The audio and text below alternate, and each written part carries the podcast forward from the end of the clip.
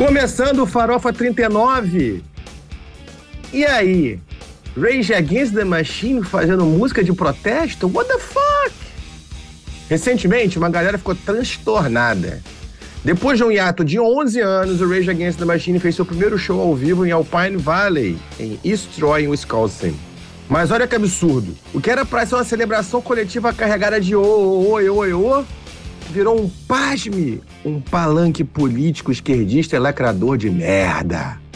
Quer lacrar, meu filho? Vai pras redes sociais. No palco você toca, me diverte e ponto final. É isso. Mas em resumo foi. O Rage subiu no palco e como se não bastasse as letras e o próprio nome da banda, os malucos protestaram contra a Suprema Corte e a decisão de criminalizar o aborto no país. As palavras não saíram do microfone, mas as mensagens do telão. Uma onda de escandalização e protesto se espalhou como merda em dia de motociata. Mas como assim Rage Against the Machine fazendo um protesto social? Aliás, em 2020 já tinha rolado uma onda parecida, quando meia dúzia de gênios realizou que o Rage e o System of a Down fazem músicas politicamente engajadas. What the fuck? E você acha que influencer brasileiro ia deixar de opinar? Ah, mas claro que não. Por aqui, Ellen Jabor deixou seus dois centavos na conversa. Respondendo à publicação que falava exatamente sobre o escândalo que foi, para alguns, a revelação do viés político do Rage, Ellen reagiu. Abre aspas. Não gosto de shows que falem sobre política. Transforma um momento que é para ser de unificação em segregação. O clima fica péssimo, pois as pessoas pensam diferente umas das outras e começam a se estranhar e até mesmo a se agredir. Vivi isso no show do Roger Waters e foi uau. A internet BR não perdoa e caiu no pé, pegou mal. E a pobre Ellen respondeu: Gente, vocês não entenderam, eu não estava me referindo às letras de música sobre política, mas a quando a banda ou o músico resolve fazer um momento de propaganda política. Roger Waters, por exemplo, veio falar sobre a, nossa política no show dele e criou o maior climão. O gabarito veio da jornalista Sinara Mendes. Todo mundo entendeu que você não entende nada de rock, muito menos de Roger Waters, e só pagou mico. Pauta é quente, pauta é discutir, vai ter muito papo pra gente bater. E aí? Partiu polemizar? A música que abre o episódio não poderia ser diferente. É Killing the Name, do Rage Against the Machine. É a segunda faixa do álbum autotitulado Rage Against the Machine, de 1992. Essa e todas as faixas de que a gente falar aqui nesse programa, nesse episódio, você vai encontrar nas nossas playlists temáticas no Spotify e no Deezer. Elas estão lá exatamente para isso. Para você não perder o fio da meada e poder acompanhar e entender com mais profundidade das coisas que a gente está falando por aqui. Apresentando quem vai fazer esse programa aqui comigo hoje, Juliano Fonseca. Fala, meu povo. Estamos de volta diretamente de Belo Horizonte barra Contagem para falar que você não entende aquilo que está sendo falado. Muito bem, já falamos disso, inclusive. Pedro Debelin. Fala, seus paquidermes. Hoje um pouquinho gripado, nariz entupido, mas vamos ver no que vai dar. Retornando ao Farofa depois de um longo hiato, Júlio Guimarães. Fala galera, muito bom estar de volta. É, vamos lá conversar sobre esse tema espinhoso, mas tem muito papo para render. Vamos nessa. Muito bom, muito bom.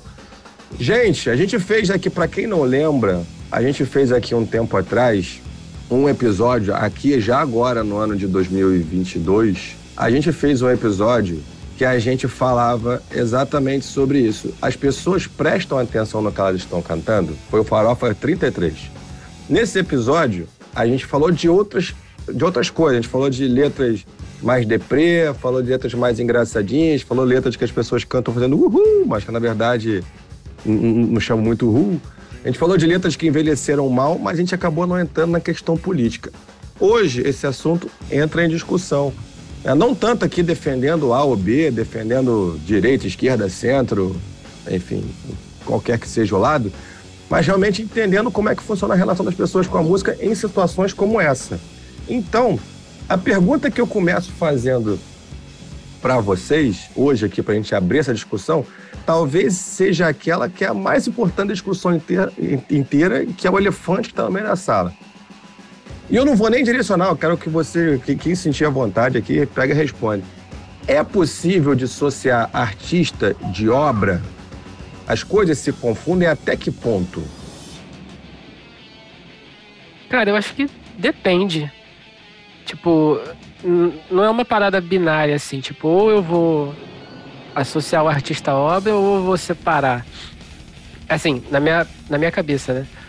Porque, assim, cada artista é um artista diferente, tem suas ideologias, seus, seus pensamentos, e ele escolhe pregar ou não isso na obra. Na obra dele, né? É, e você tem artistas que, que têm obras maravilhosas, que não, não, não falam de, de política, e por fora o cara tá falando muita merda, ou tá pelo menos defendendo o que ele acha. Mas eu também acho que vai muito do ouvinte também, cara.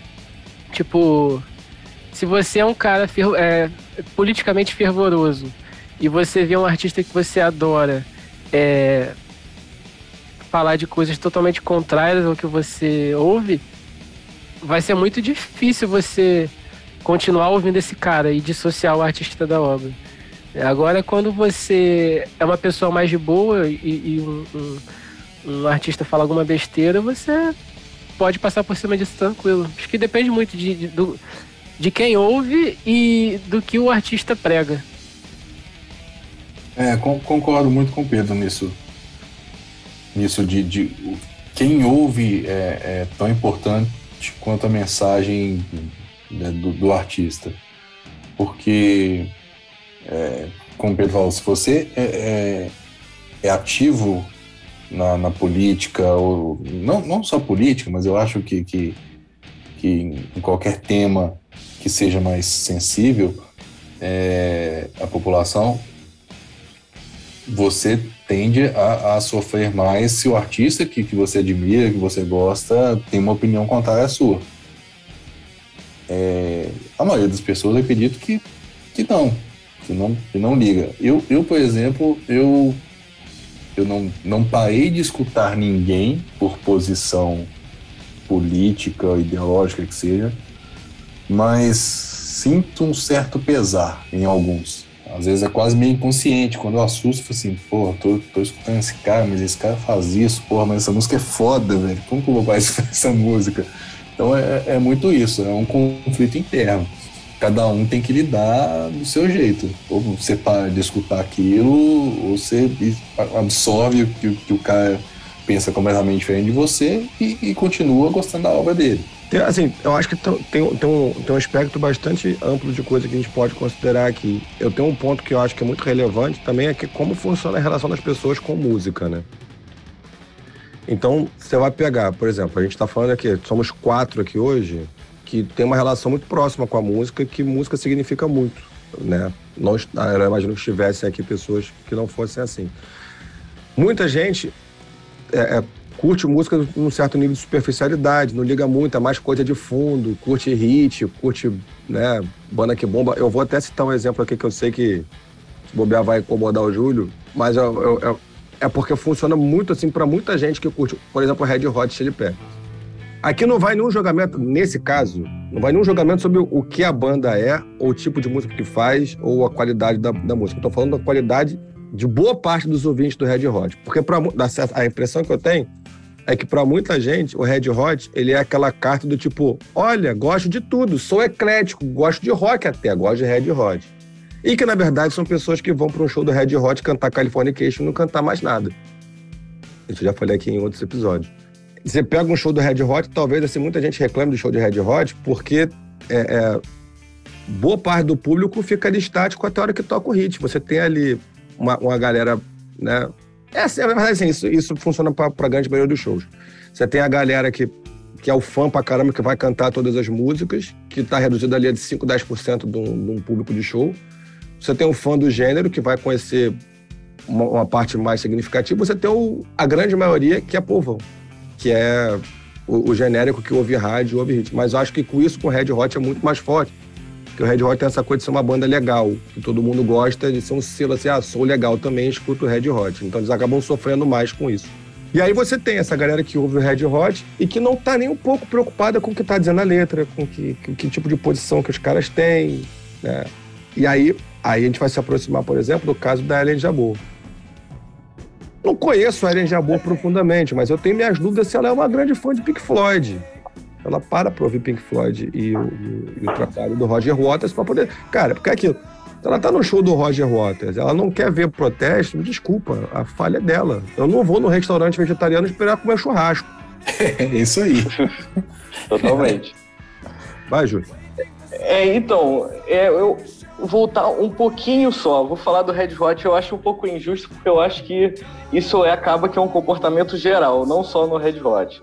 Mas é, você tocou num ponto muito importante, que é a questão de como o ser humano hoje encara o entretenimento música, né? É, você vê que, pô, se você pegar na década de 50, 60, 70, a forma de entretenimento do ser humano era muito é, reduzida, né? E música era uma grande forma de entretenimento, como aquilo que a gente já falou em outros episódios, de pegar a capa do disco, enfim. Eu acho que isso tem a ver com o que acontece nesse tipo de coisa hoje em dia.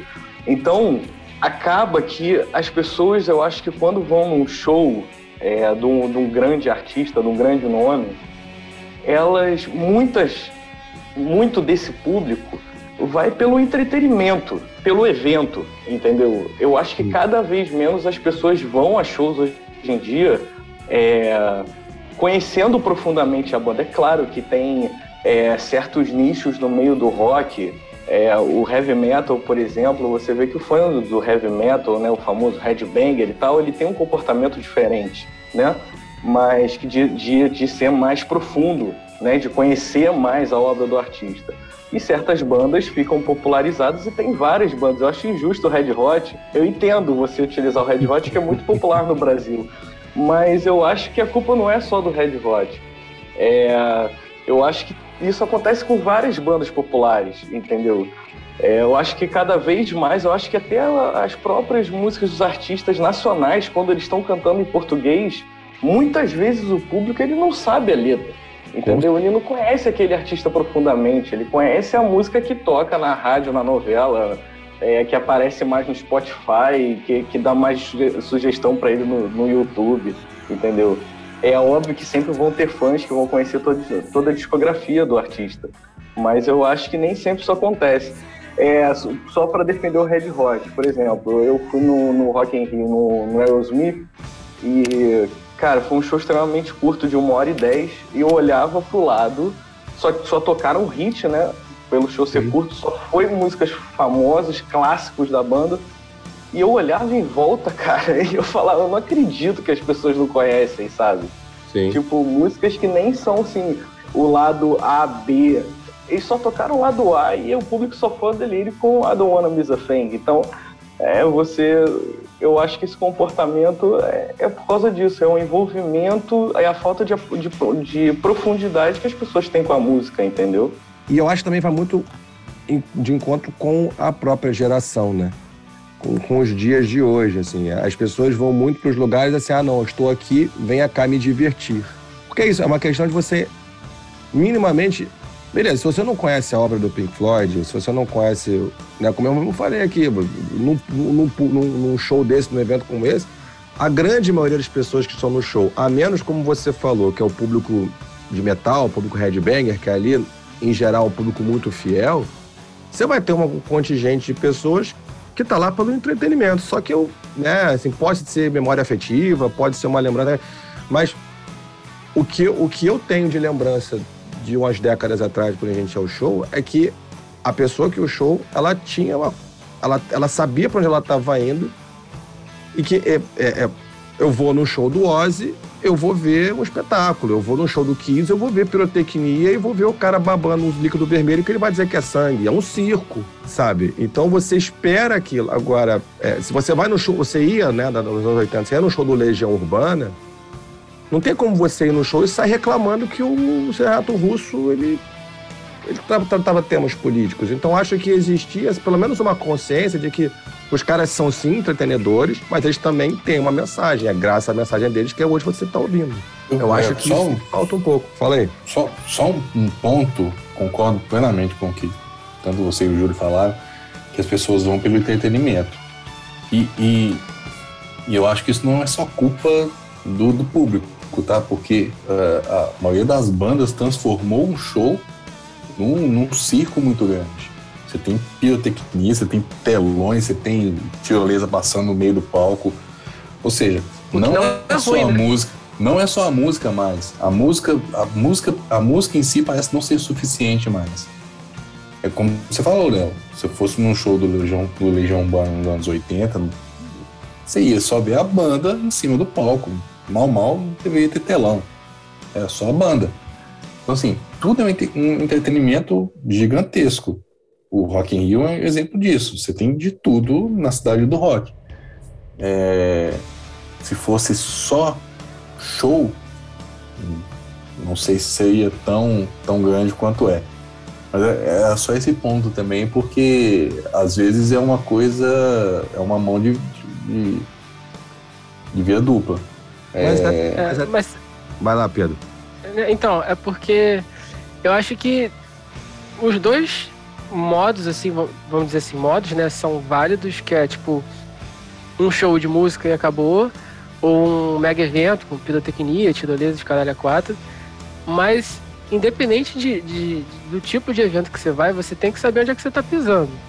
Porque, por exemplo, é, nesse caso aí que a gente estava falando, pô, a pessoa reclama que, tipo assim, ah, a banda fica, é, fica falando de política, você vai no show pra, pra, pra, pra ouvir coisa de, de palanque político e tal. Mas, cara, você tem que entender, se, se você vai num show de uma pessoa que é, historicamente, ela, ela, ela faz isso, né? Tipo, ela, ela, ela tá marcada pela... A imagem dela tá marcada pela defesa de algum tipo de, de, de ideologia, cara, você vai no show ou porque você concorda com a mensagem, ou porque você discorda, mas você discorda calado e respeita a opinião da pessoa e vai para curtir só o som, ou então você tá no lugar errado. Né? Tipo, não tem. Assim, eu não vejo outra opção. Tem a opção que você é um desavisado. É, mas, é, mas é que tá. Aí você não pode reclamar. Não, tipo, você, você pagou, você foi, você pagou, ou alguma pessoa pagou pra você, enfim. Mas é o que, o, que o Léo falou, é essa não sei se é só essa geração, mas é o famoso tô pagando, né? Me entrega. E é meio isso. Tipo, pode acontecer. O cara viu no DVD do Roger Waters, que é uma coisa compilada, que tanto de luz, aquele espetáculo tal. Cara, uhum. Roger Waters tá vindo na minha cidade. Vou lá. Não sei o patavinas do que ele canta, do que ele fala nas letras. Cara, olha que show legal. Eu tenho que ir. Aí essa pessoa vai lá e vai descobrir coisas que talvez ela não queira. Mas acontece, você tem, você tem exatamente como você falou, você tem quem vai porque concorda, você tem quem vai quem discorda, mas aceita, e eu acho que o terceiro é o desavisado. É o que chega que vai justamente para o então, entretenimento então, e assim, somente para o entretenimento. Independente de você ser um desavisado ou você saber disso e, e reclamar, você bem ou mal tá no lugar errado. É tipo, ok, você, você, o desavisado ele é meio que vítima né, da situação, porque ele chegou ali é. sem saber. Mas é, é, acaba que aquilo ali não é um lugar para ele. Tipo, o, o, músico não vai mudar a, a forma de, de, interagir com o público porque tem gente reclamando que ele defende uma ideologia, sabe? Ah, não.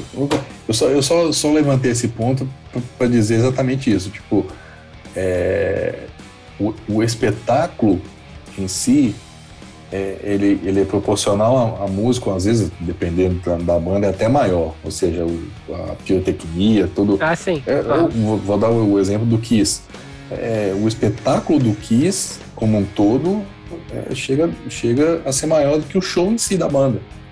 Ah, assim, põe os caras do Kiss tocando, só os caras tocando ali, sem mais nada. Só tocando. Sem cuspir sangue ou né, ketchup, sei lá. Sem cuspir nada. Não é a mesma coisa, cara. Não é a mesma banda. É, não seria o que isso, né? Não seria, não seria o que isso. É, é disso que eu tô falando. É, é, é vendido uma coisa e a galera vai pelo espetáculo, não tão somente pela música. Tem a galera, igual o Júlio falou, tem a galera que vai pelo. pelo tem os fãs, você tem sempre a base de fãs lá que vai saber todas as músicas, discografia completa, o que o cara faz no palco, o que, que ele fala e deixa de falar. Mas assim, é muita gente que vai desavisada. Vou, vou, dar só mais um exemplo. Tem show do Guns no Brasil e aqui em BH em setembro, né? 13 de setembro, se eu não me engano. Não posso me enganar não, porque senão eu perco, né? Mas, cara, você vai vai ter um milhão de pessoas saindo assim, pô, mas o Axel tá cantando mal. Quem acompanha o Leão sabe que o Axel tá cantando Sabe. mal. Há Ué, muito tempo. Então, aí você vai lá pra reclamar do- da voz do Axel e pagar caro, porque não é barato ingresso. Você vai lá pagar caro, desavisado, fala assim, porra, mas o Axel tá cantando mal, senhor. Sabia não? Pois é, É, deve ter, é. deve ter uns 20 anos mais ou menos. É, é até, é até aquele caso também, Juliano, de tipo, mais um exemplo corroborando com isso, corroborando com isso que você disse. É um caso mais recente para uma galera mais nova, por exemplo, era a Amy Winehouse, né? Eu me lembro que a Amy Winehouse fez dois shows no Rio de Janeiro, sendo que o primeiro, cara, foi horroroso, ela tava muito mal, e o segundo foi maravilhoso, ela cantou super bem, o show foi incrível.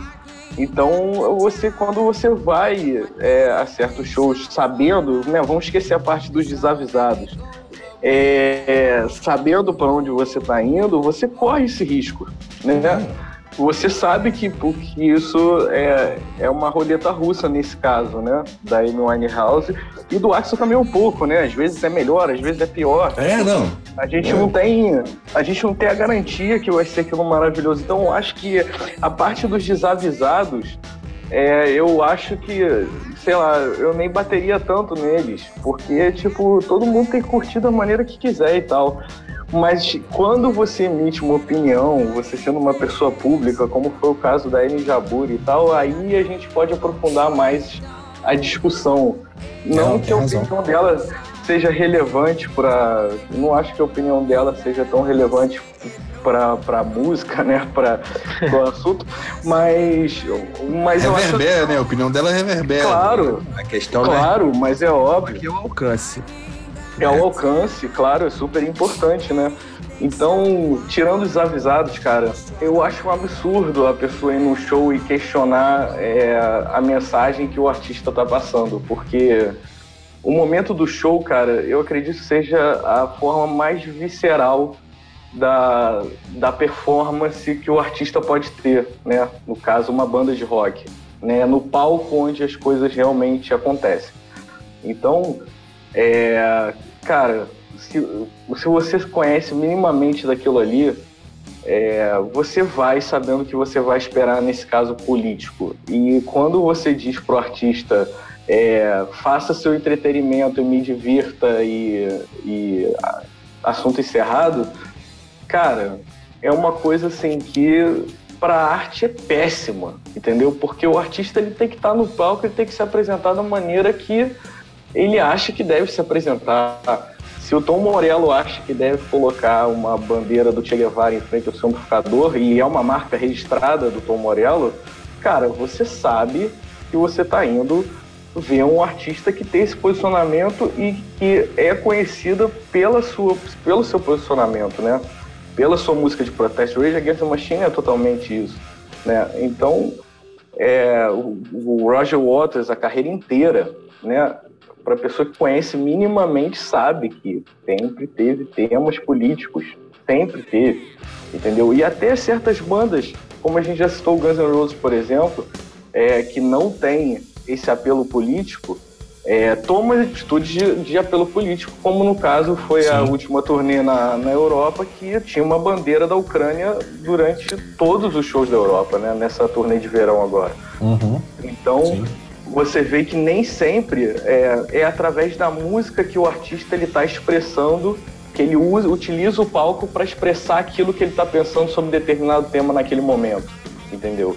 O Guns N' Roses não tocou nenhuma música de apoio à Ucrânia, mas ele botando uma bandeira no palco, ele deixou muito claro qual é o posicionamento político dele, entendeu? Ah, é. E você vai virar e falar, porra, que absurdo, tira essa bandeira daí porque eu sou russo e, porra, tira essa bandeira daí, entendeu?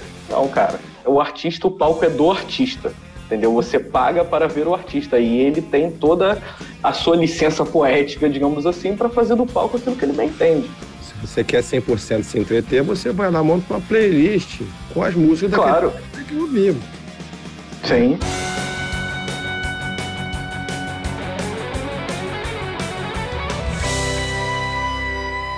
Agora entrando já no outro detalhe da, da conversa aqui. Rage Against the Machine. Caralho, tá no nome. É. é isso que mais dói, né, velho? Parada, assim, não, não, é sutil a parada, assim, não, não. é um subtexto.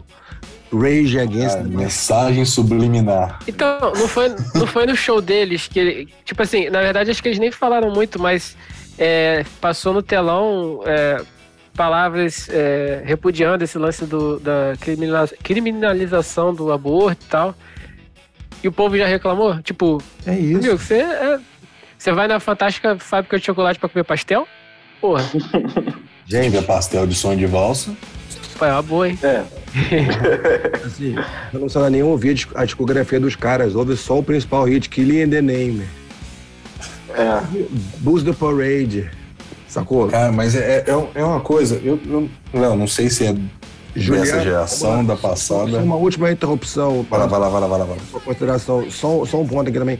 Cara, não escuta nada, não entende a letra. Olha a agressividade do que o cara tá dizendo para você. É isso aí. Sacou? Uhum. Então, então, então, assim, é, é, a gente vai passar por isso, né? A gente vai, vai é, faz parte do papo aqui, mas eu consigo até entender o brasileiro, o não, não, não inglês, não americano, que tá ali gritando feito maluco, pulando, feito né, o, um headbanger, que seja um, um punk rock, numa roda, ouvindo e pulando aquilo. Eu, consigo entender, porque beleza, tem a barreira do idioma. Agora, na terra dos caras, cara. É pior ainda. Tá é. dito. É doído. Né? Vai lá, Gil. Hoje a galera, eu, eu não sei se eu não sei se, se é dessa geração ou se na nossa já é assim, mas a galera vai pela melodia e, e não pela letra. Ignora a letra completamente. A letra é como se então, fosse um melodia... instrumento, né? É, exatamente. Como se a voz fosse. fosse é, é um instrumento, né? Mas é, é um instrumento que não, não diz palavras, né? Só que o problema, o problema, entre aspas, é que a, o vocal dá as palavras, né? Pasmem. Então, vamos interpretar.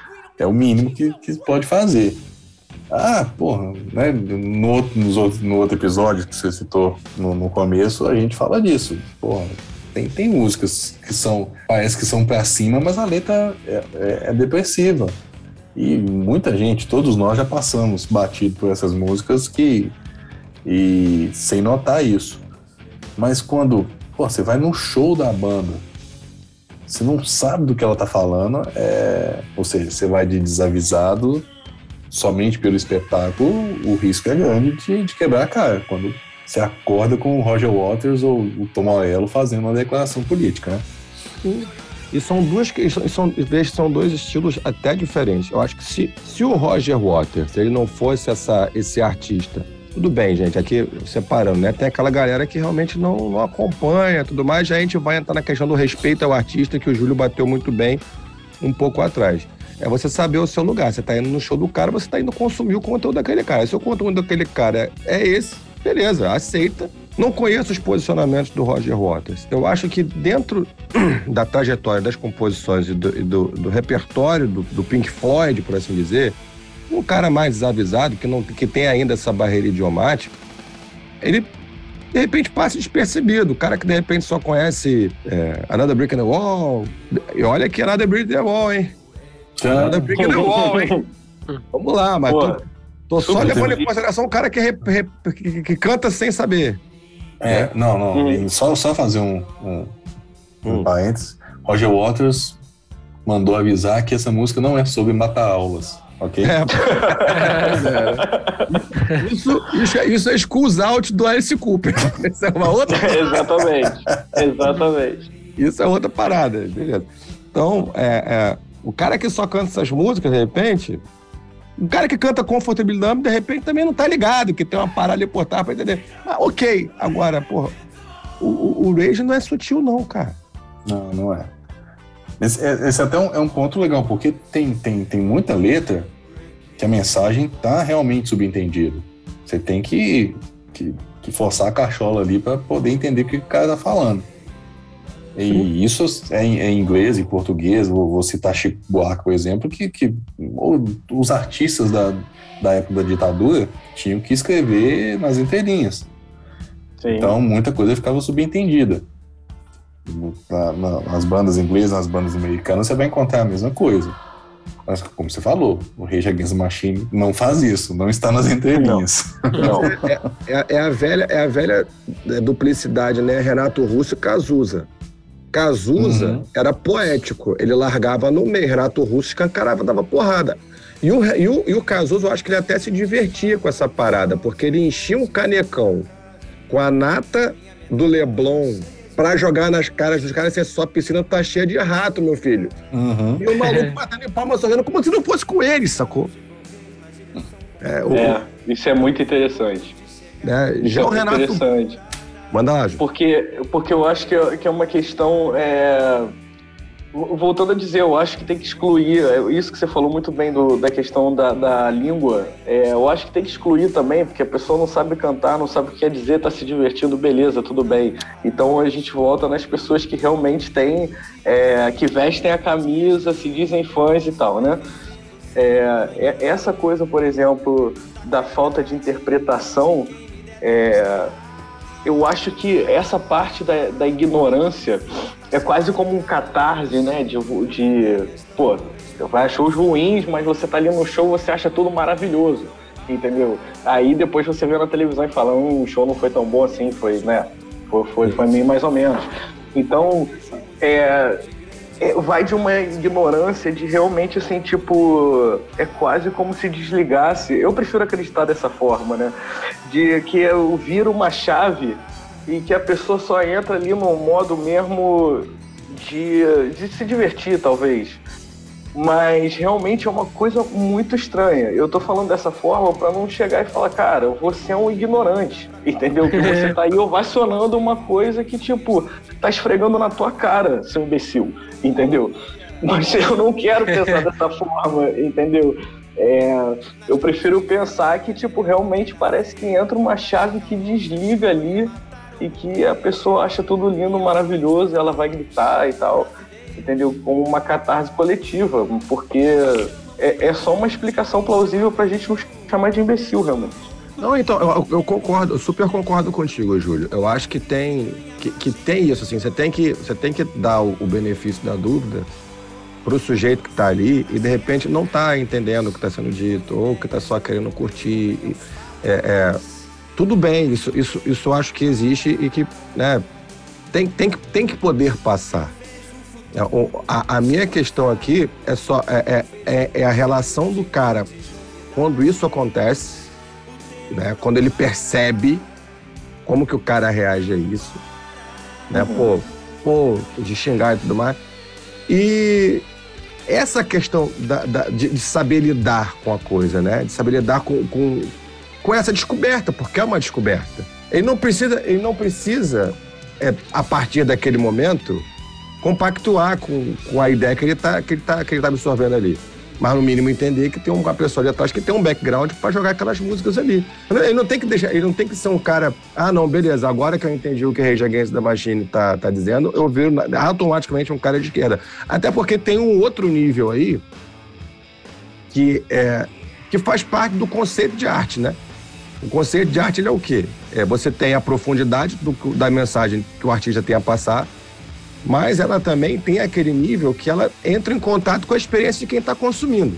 Então, o, o, o para quem ouve um artista, ele também vai contar, que gosta, as músicas também vão contar um pouco da sua vivência, da sua experiência. Ela passa a fazer parte da vida das pessoas e contar parte da sua história também. A gente já, né, já teve aqui episódio discutindo isso. Então, pô, quando eu escuto Sweet Child Mine, quando eu escuto Welcome to the Jungle, isso me faz é o conceito da música versus máquina do tempo, né? Isso me faz reviver momentos da minha vida. Isso me ajuda a contar a minha história para as pessoas, né? Isso me ajuda a contar a minha história para mim, me ajuda a reviver os meus momentos. Então tem essa relação também que não está ali tanto ligado às letras, mas está ligado à forma como eu lido com a minha história a partir daquilo que eu ouço, das músicas que eu ouço. Isso também é um ponto de benefício de dúvida que dá para essas pessoas. É, o, o, meu ponto aqui mais, o que mais me impacta e que, que justifica que né, a gente está discutindo sobre isso, é a não aceitação de que o cara pode ter uma mensagem ali que de repente não vai tanto com a sua, sua forma de pensar, sua forma de ver. E, e é isso, e não, e não, eu não respeito mesmo, eu não, eu não, eu não, aquilo não encaixar na tua cabeça, sabe? É, isso, isso que talvez me, me espante mais, especialmente, novamente, especialmente numa banda que o troço é tão escancarado como é o. É, deve, deve ser uma merda pra pessoa, né? Depois Sim. que ela cai em si, ela vê que tá falando dela, cara, aí eu entendo aquelas imagens das pessoas saindo do show do Roger Waters e rasgando a camisa, e isso é um absurdo, e as pessoas gritando, porque deve ser, como você falou, emocional, né? Deve ser um choque emocional da pessoa descobrir é, uma coisa e né, eu me lembro de ver assim as imagens das pessoas, você vê até pessoas é, por volta de 50, 60 anos assim, é, pô, deve ser uma merda você demorar 60 anos para você descobrir o que, que o artista que você ama fala e ser uma coisa totalmente oposta àquilo que você pensa. Deve ser uma merda. Mas é, é... Aí, aí que vem a pergunta: você ama o quê? É, né? exatamente. Exatamente. É difícil, é difícil. Essa, esse, é muito esse complicado. Tipo de, esse tipo de decepção é a porta de entrada para para drogas mais fortes. Né? É, é. Ou então ainda deve virar e falar aí, tá vendo? O Roger Waters depois de velho virou comunista. É, depois de velho. É, é, é depois de velho. Vocês chegaram a ver um, um negócio que aconteceu em São Paulo, que foi um evento de emo, um show emo, que pô, tiveram várias bandas, inclusive a Scalene, eu acho que iria fechar o evento não fechou, porque dentre uma das bandas que tinham no evento, é, é uma banda do missionário religioso cristão e o cara começou a pregar. É, ah, eu vi e isso. Que, e que os shows são assim. E que os shows são assim. Aí não é um erro do caso nem do público, cara. É um erro da produção de escalar a banda. Entendeu? Porque o público não entendeu absolutamente nada. Porque virou realmente uma, uma pregação de pastor. E que a banda parece que é, que é desse pastor e tal. E, cara, e as pessoas não entenderam nada e os artistas ficaram sabendo que ia tocar depois se recusaram a tocar e, cara, deu uma confusão. É o, o Emo Gospel. É No Longer Music o nome da banda. NLM. Foi tipo uma missa quase que o cara rezou ali.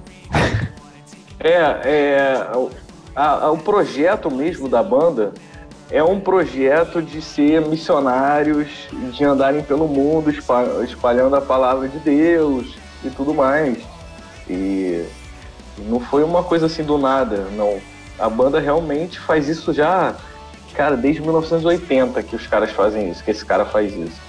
Entendeu? Só escalaram num evento de emo que não era um, um evento emo cristão. Entendeu? E enfiaram uma banda cristã no meio do evento. Então, mas isso é o tipo de coisa que acontece. Você tem que saber o lugar que você está indo. Modifica um pouco em festival, né? Porque aí vai muito do, de quem está organizando o festival de colocar bandas que, que se afinam com aquele festival específico, com o público que vai lá. Festival talvez seja um pouco diferente. Falando até em festival, esse, esse papo de, de né, esse papo de política aí teve até na pauta do próprio Rock in Rio, né? Na, em discussão. Teve um, um, um, texto que saiu no, no Tem Disque Amigo, que a Roberta Medina chegou a dizer: política não se faz em festival. Eu não, não ia entraria nesse mérito, porque se ela for, ela tá meio que lascada, ela dificilmente ela vai levar alguém lá pro Rock in Rio, né? A menos, obviamente, esteja Rock in Rio como ele é hoje. Mas é, ela não poderia levar boa parte das bandas que historicamente estiveram no Rock in Rio, poderiam estar lá. Né? Mas Ainda fez... mais agora em ano de eleição, né, cara? E uma eleição bem decisiva aí, né? Pois é. Então... Bem polarizada, melhor dizendo. É, é, e, falando, e falando do Rock in Rio e sobre o posicionamento político, acho que o evento não precisa falar nada de posicionamento político, é só, ele, só você pegar o, o line-up que você já consegue ver a diversidade que é o evento. Então você. É, o, o Rock in Rio é, já é uma pauta política por si só. Entendeu? A, a, Roberta Medina dá alguma declaração dessa, acaba que no final das contas não tem peso nenhum. É. Não, e o detalhe, Exatamente. Isso, a matéria do, do que saiu no, no Tenho Mais Discos que Amigos em agosto, há pouco tempo, né? Foi, é, no dia, foi dia 1 de agosto, se não me engano, ela deu essa, essa entrevista à matéria, essa, ela deu essa entrevista à revista Veja e o Tenho Mais que Amigos é, fez um, um, texto em cima. Mas você vê, o, te, o troço é tão, é tão é tão controverso, até dentro do próprio Rock in Rio, que tem matérias é, do dia 6 de maio, né, no, que, do, do CEO do Rock in Rio dizendo que o Rock in Rio não vai proibir manifestações políticas. 9 de maio na Folha, Rock in Rio não vai se manifestar sobre eleições. É, 6 de maio, Rock in Rio não vai se posicionar sobre forma política, no Hoje em Mídia. Rolling Stone, Rock in Rio, Rock in, isso 10 de maio, Rock in Rio 2022 não proibirá manifestações políticas. É, não, não tem como proibir, cara. Não, eles vão botar Emicida lá dentro. É, não, mas assim, é, por mais que seja um artista, eles vão botar, tipo, Emicida, o Lineker lá dentro. Como é que eles vão proibir? Tipo, é. o Pablo é, Vittar, não sei se esse ano vai estar, mas acho que já, já teve na, na última edição. Pô, eu vou, eu vou assistir o show da Glória Groove, cara. Glória Groove, eu, e aí? E vou te falar, vou assistir, cara, amarradão com o maior respeito, acho que canta bem e, e vai ser legal. O Rock in Rio, por isso que eu tô falando, acho que o Rock in Rio por si só é, o Rock in Rio, é, essa tática, é, eu acho super inteligente, porque é aquela tática de assim, cara, eu não vou falar nada porque, porra, eu não preciso falar. Você olha meu line-up e, olha a manifestação é, do público, na, cara. Na verdade, eles não vão falar nada para não perder público, mas é. é óbvio. É, é, é, é uma boa estratégia. Ainda mais pensando, falando um pouquinho, já que a gente está falando de política, né, na música, falando sobre Rock in Rio, não vou, até porque eu não tenho não tenho aqui embasamento nenhum para falar mais profundamente de política, mas é, é óbvio que o Rock in Rio, ainda mais pelo momento político que a gente está vivendo, e sendo um mês antes da eleição, o posicionamento de tipo, eu não falo, o público fala, é, é a melhor coisa que tem para fazer para unir as pessoas mesmo. Entendeu? Eu quero curtir o Rock in Rio com, mesmo com pessoas que pensem, pensem diferente de mim, mas naquele momento ali, pô, tá todo mundo ali pelo, pela. É, o Rock in Rio sempre teve essa mensagem de, de paz, de amor, né? É, União, não como né? estoque, mas é, ela sempre teve essa pegada. Então acho que realmente o Rock in Rio não tem que botar no telão Rock in Rio e um símbolo de um candidato ou alguma coisa. Deixa que os artistas façam se eles acharem que devam fazer na hora do show deles, entendeu? Pois é. é e a galera aplaude ou vai como quiser. Como quiser. Quem achar que deve vaiar, vai. Quem achar que deve, deve aplaudir e mandar alguém para aquele lugar. É, que, que acredito que mandaria, inclusive. Mas, mas, não, mas, cara, as pessoas, né, livremente, isso é democracia, né, cara? Isso é pois é democracia. É, é, é, engraçado, é isso que, que diz, né, o, o, o CEO do Rock in Rio, né, na, Estava na matéria do o Tempo, né? O, diz que é, são, são manifestações inerentes à democracia. Exatamente. O, o Luiz Justo, né? Ele fala isso, pô, você não vai, vai restringir? Pô, cara, são, são quase 100 mil pessoas. Não, vai restringir como? Vai restringir como? Não, e, e, e, com um objeto desse, de assim, gente, é, tá na agenda do dia de todas as pessoas, sabe? Não vai ter jeito. Esses dias Elba Ramalho reclamou do público que foi falar, foi gritar o nome do Lula no, no show dela. Gente, aí é o é, outro lado. Aí é o outro lado, né? O público respeita o artista pela obra, o artista respeita o que o público quer dizer. É, é uma troca, né? Ainda mais numa artista, artista... que não, é tão, não, é tão claramente posicionada na, na, arte dela, na música dela. Não, não, não tem um, uma bandeira, não tem um, um, viés político, né? Não me parece. Sim. É, mas, mas ela tocando para um grande público, cara, o público vai se manifestar nesse momento que a gente está vivendo. É um assunto que, pô, tá todo mundo falando. Já nem, nem é de agora, já faz bastante tempo, né, que as pessoas começaram a falar cada vez mais de política, que, porra, eu acho uma coisa ótima. As pessoas têm que falar, têm que, têm que tentar entender um pouquinho mais. Mas você.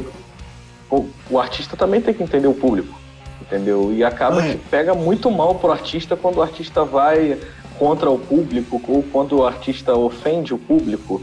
É, você vê que todas as vezes que isso aconteceu nunca foi bom para a imagem do artista. Claro. O, num caso desse, como da, da Eva Ramalho, por mais constrangedor que seja pro, pro artista, fica quieta, espera acabar e próxima música. Exato. Se, for, se, se resolver falar alguma coisa, agredir o público ou tentar dizer que aqui não é lugar para isso, É. acabou. Acabou. É.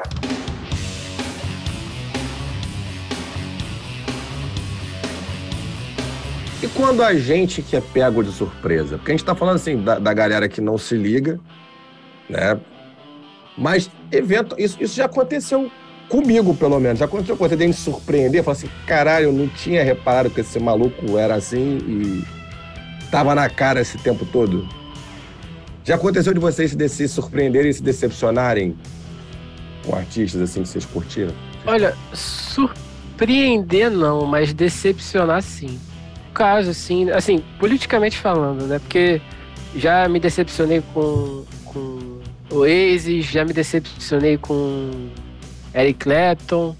Não foi política, né? Quer dizer, o Eric Clapton foi político. Só que eu não sou tão é, preso a ele. Agora, uma banda que me decepcionou e hoje em dia eu nem, tipo, nem tenho tesão de ouvir nem nada é o Traje Rigor. Tipo, eu achava há 10, 15 anos atrás o Roger um cara super inteligente, super criativo. Cri- Criativo ainda acho que ele é, nas músicas dele. Mas depois que eu comecei a ver ele fora do palco, abrindo a boca, me deu um certo asco de ficar, de continuar ouvindo o Traje Rigor. O Roger me chamou de idiota no Twitter. Eu achei maravilhoso. Porra, preta e coloca num quadro. Sou idiota. Cara, eu Então- vou te falar uma pessoa. Ele- Ele me, Desculpa. chamou, ele me chamou de idiota. Eu não lembro exatamente por quê. Eu sei que eu contestei uma merda que ele falou. Ele me chamou de idiota. Eu falei, caralho, irmão. Esse é o seu QI sinistro. A caralho. Puta que pariu. Enfim. Que é o bobão. Porra, eu tive uma pessoa que me decepcionou muito, cara. Abrindo o coração. Uma pessoa me decepcionou muito. Cara, é, não por pensar diferente, não, cara, porque eu acho que as pessoas, porra, a, a humanidade só cresce com as pessoas pensando diferente, cara. Mas me decepcionou o Digão do Raimundos, cara. Ah, também. Caralho. Eu, eu também tive É. esse, esse caso. É, não, não, pela, não pelas coisas que ele pensa, cara, que só que dizem respeito a ele, mas pela, pela forma como a coisa foi conduzida é, publicamente, entendeu? É um cara que, porra, eu sempre me espelhei muito nele em diversos sentidos, assim, como, porra, é o cara que eu gostaria de ser quando crescer, guitarrista de uma banda enorme no Brasil, pô, na época que, que eu era jovem. né, o, o Raimundos era uma banda gigante, foi um cara que me decepcionou muito, fora esses que, que o Pedro já citou. É, eu não vou deixar de ouvir Raimundos, porque até porque é um coletivo, não é um cara em carreira solo, entendeu? Tem pessoas na banda que pensam totalmente diferente do, do cara, o Caniço deixou cl- muito claro isso, né? É, até porque eu também nunca fui tipo de pessoa que são com poucos artistas que eu me aprofundo a querer saber exatamente o que, que a pessoa pensa, né, aquela coisa mais profunda, assim. É, e isso falando, claro, na parte pessoal, né, de separando a parte pessoal da arte. Mas o Digão foi uma surpresa. Não pelo que ele pensa, como eu disse, mas pela forma como a coisa foi conduzida publicamente, me decepcionou. Ele Você- foi meio arrogante, né, cara? É, Vou ver. Qual, qual é que foi do Digão? Conta aí pra gente. Cara, o Digão ele teve diversas brigas, né, é, públicas que começou por causa de política. Eu não lembro mais exatamente. Eu sei que teve um negócio com o Tico Santa Cruz. é, que eu não tô aqui para dizer que o Tico Santa Cruz tá certo nem nada disso, até porque só os caras que passaram pelas paradas sabem mesmo, entendeu? Mas Aí começou uma briga e eu achei muito o que eu lembro, realmente, assim, tem certas coisas que é bom a gente ficar guardando, né? Ainda mais com a internet, com essas brigas de internet, né? São coisas que entram meio pelo ouvido, sai pelo outro e só fica o que a gente achou daquilo naquele momento, né? Então, mas houve uma briga muito quinta série, entendeu? E, e ele fala coisa, e ele começou no, é, emitir opiniões políticas que você vê claramente que ele não é uma pessoa politizada, entendeu? É, é, muito difícil você falar sobre um tema se você realmente, cara, não tem muito embasamento sobre aquilo. A gente fala de rock and roll porque a gente vive, respira, ama rock and roll, mas é, pelo menos eu não me sinto preparado aqui para ficar falando profundamente sobre política, pô, entendeu? Então, é, ele foi, pra, além das discussões quinta série, entendeu? Foi um nível muito raso politicamente, isso eu lembro. De falar assim, cara, não acredito, cara, é uma discussão assim de uma pessoa totalmente ignorante ao tema, sabe? Sim, não, até, até, assim, eu acho que tem até um ponto que é importante, né, a gente falar aqui, eu acho importante colocar né, na minha posição. Você colocou muito bem, não é uma questão da sua posição política. Acho que, assim, direita esquerda, se você for olhar linhas ideológicas, são, são, são correntes de pensamento que buscam fins que, no final das contas, pelos pensadores que idealizaram, vão levar ao desenvolvimento. Um por um caminho social, outro pelo caminho econômico. Enfim, são, são formas de pensar. A gente também está muito numa época que existem distorções muito fortes. Né? Tem muita gente que fala de direita que não faz ideia do que, que é a direita. Tem muita gente que fala de esquerda que também não faz ideia. Do... Tem gente falando de comunismo, gente, pelo amor de Deus. Comunismo, é. cara. Comunista, é. foda. Não, e você, e você vê que é uma. É, é, é a gente, voltando para a música, você vê que a gente volta a, a, ao discurso raso, entendeu? É, você entender se, o, o, artista, né? Como, como a gente falou do Rage Against the Machine. Rage Against the Machine, é, System of a Down, são exemplos que são. É, cara, eu tô tentando achar algum adjetivo que não seja agressivo, entendeu? para dizer assim, tipo, como a gente já falou, cara, porra, entendeu? Isso é muito óbvio, sabe? Mas a, o, tratar os assuntos de forma superficial, entendeu? Que é, o, que é um enorme problema, que isso daí só faz uma. uma Propaga imbecilidade, imbecilidade. Propaga imbecilidade, exatamente, uma massa imbecil. Você transforma o, a discussão numa guerra de quinta série, entendeu? E isso é a mesma coisa para música, tipo, cara, o cara ele conhece aquilo ali muito superficialmente, entendeu? Aí que acaba gerando essas coisas engraçadas, por isso que eu volto a dizer, quando você falou da parte emocional, eu fiquei com pena de uma pessoa assim. Eu não tinha parado para pensar sobre esse prisma. Porque realmente, cara, você notar com 60 anos de idade que aquele artista que você gosta pensa totalmente oposto e a obra dele que você, né, que a gente até discutiu um pouco, mas como é que gosta? Mas gosta, né? Vamos botar gosta, ama, não importa por quê, mas ama. Entendeu? Porra, deve ser uma sensação horrorosa, cara. Entendeu? Porque e isso acontece, cara, a gente vê cada vez mais. Entendeu? E a gente vê isso cada vez mais. Eu vou dizer que, que um cara que assim, não é, não, não é um dos meus grandes ídolos nem nada é um cara que eu respeito pra caramba, musicalmente, mas que, pô, rolou um de sabor, foi o, o, o Eric Clapton. Assim, é. Mesmo. E eu vou te dizer, a questão anti-vax, ela, ela, ela pega, mas eu acho que o que mais pegou do Clapton foi a, a, a, as, né, esses relatos xenofóbicos dele lá na década de 60, 70, envolvimento com o movimento anti-imigração, é, algumas atitudes dele nos festivais, nos palcos lá, é, de racismo, de xenofobia. Isso, assim, são temas que, obviamente, você tem um contexto de época, né? É, mas isso mostra a forma do cara pensar e a evolução dele para onde se está hoje é, é, mostra que a, que a cabeça do cara não mudou tanto assim, né? É, continua mais ou menos nessa mesma linha. Até porque se a gente for traçar um paralelo com o Brasil, com quem aqui no Brasil é anti-vax, a gente for traçar um paralelo no Reino Unido, é mais ou menos a galera aí que apoiou o Brexit, né?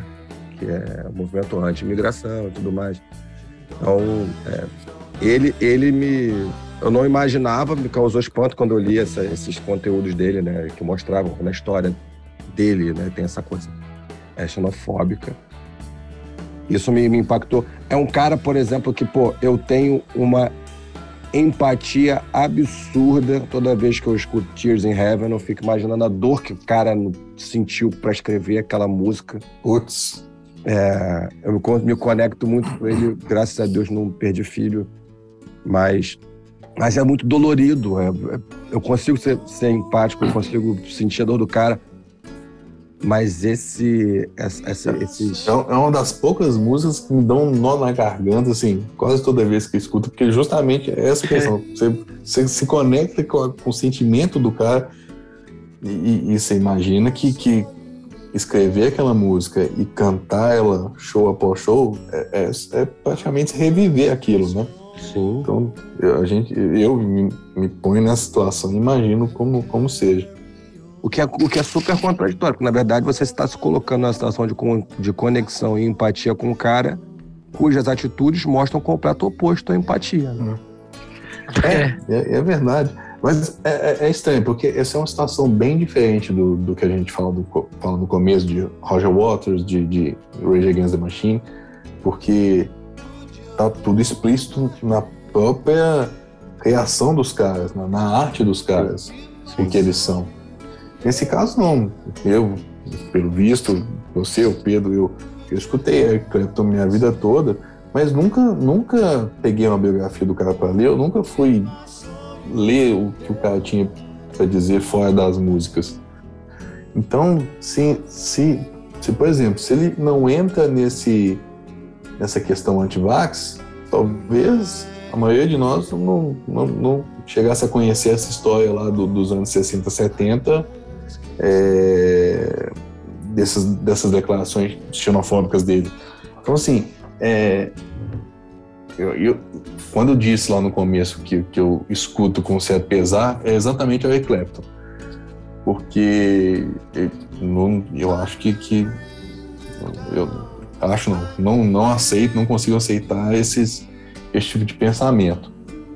Mas em, em contrapartida, a, a, obra do cara é, é sensacional. Então eu escuto porque eu acho a obra sensacional, com um certo pesar por ele ser o que é, pelo jeito de pensar dele. Cria uma barreira, né? Cria uma barreira. É. Cria um... e, é, e é diferente, né, cara? Por exemplo, é, você passou a vida inteira ouvindo o Eric Clapton, vamos supor. E agora, né, você ficou sabendo. De... Você sempre endeusou o cara, no sentido de, de achar ele muito bom e tal, um dos seus artistas favoritos. E agora você você descobre essas coisas sobre ele, é muito difícil você largar o, o, entre aspas, assim, largar o osso, né? Você parar de ouvir as músicas que você sempre achou maravilhosas e você vai continuar achando. É, e isso é diferente de, tipo, por exemplo, eu que quase nunca ouvi Eric Clapton, agora sabendo de tudo que ele pensa, de tudo que ele fez, eu me motivar a ouvir a música do cara. Tipo, é, é claro, quando a música tocar, eu vou ter ali um mínimo de noção, saber, tipo, de entender que a música é boa, se a música é ruim, enfim. Apesar de ser uma, uma opinião um pouco mais pessoal, mas é, são dois contextos diferentes, né? É, tipo, é, não, você tem razão. Você vai separar a obra do cara que você está conhecendo agora ou você vai separar a obra do cara que você sempre idolatrou, né? É verdade. É, mas em que base isso. você faz isso também, né? É, é, é, é, é mais fácil você separar as coisas como um Eric Clapton que de repente não está tão impresso nas letras dele, do que você fazer isso com Pink Floyd. Pink Floyd é, é realmente o caso é, de você olhar e falar assim, cara, tava tudo ali e eu. Porra, eu não me liguei. E, e, e aí, assim, é, é, um papo de, de. até de dissonância cognitiva, sacou? Tipo, que parada é essa? É isso, o cara fica desorientado, cara. Assim, pô, cantei isso minha vida inteira e, e era sobre isso, é isso. É por isso que. É por isso que lá no Você início do episódio eu falei que depende. Quando eu cheguei já tava assim. Não, é. porque vai muito também como as pessoas estão lidando com o cenário político. Uma vez, isso, isso, isso é aconteceu na, na, comigo, assim. Quando você fala, nesse momento de polarização, quando você fala de um candidato é como se você estivesse falando da pessoa. Então, eu, isso, eu tô falando, vou, falar, vou narrar uma parada de 2018 das outras eleições, não é nem agora. Tava rolando um papo no, no, no, no grupo de família. É sempre o grupo de família. grupos de família. Puta é, que os pariu. grupos de família. Tava rolando um papo desse grupo de família. Ainda que eu tô saindo dos grupos de família. E era isso, pô, um falando do candidato X, outro falando do candidato Y. Meu candidato não é X nem Y, mas enfim. É, tá, tá lá o pessoal discutindo e tal. Aí vem uma prima e fala assim, pô, Você que manja, mas vem cá, me ajuda aqui. Pra quê, né? Pra me meter. Se. A, cara, a primeira coisa que eu falei, olha só, deixa eu explicar uma coisa. Eu vou dar minha opinião, mas já de começo, eu gostaria de dizer o seguinte: nada do que eu estiver falando aqui hoje se refere a nenhuma das pessoas que estão aqui. Eu vou falar dos candidatos. Eu vou emitir a minha opinião sobre os candidatos. Ok? Ok. Eu comecei porque falando é um imbecil. Okay, As pessoas sentem que eu tô xingando a elas. Então, Uhum. É, que um, que um Roger Waters bota no, no seu show, no telão, é, um disclaimer de da Marielle Franco tendo sido vitimizada pela milícia, que é um braço que tem alta, alta é, atuação política no Rio de Janeiro. Ela, ele está falando de alguém que virou um símbolo contrário à forma de que personalidades políticas centralizadoras de sentimentos hoje em dia representam. Então, o- quando o cara pega a fala de Marielle, ele tá naturalmente dentro dessa lógica aí, né? Infeliz que a gente viu. Ele tá naturalmente xingando ou então esfregando na cara daquela pessoa ali, né? Que apoia um determinado lado. Olha, isso aqui tá errado, cara. E a pessoa, em vez de olhar a mensagem, ela se sente diretamente agredida e afetada por isso. O que é muito louco. Sabe? É, é, é, é É meio louco porque tudo, tudo fica superficial. Tudo fica na, na mensagem, não no conteúdo da mensagem, fica só no título. Exato, fica no título e, e- e na pessoa. É porque, porque é muito egocêntrico, né? Você achar que ele tá falando de você. Cara, é uma Uhum. mensagem, não é sobre a pessoa, não é sobre você, não é. né? É sobre ela. Indiscutivelmente, a mulher era uma liderança política que foi covardemente assassinada. Tá errado. Não tem Ah, não discutir, importa o lado. Não Não importa o lado. Tá errado. Aí vem Errado. sempre o tá errado, mas. Aí pronto, é. fodeu. Mas Ah, ela se meteu com não sei o que, ela, porra, tinha pacto com alienígena. Porra, foda-se.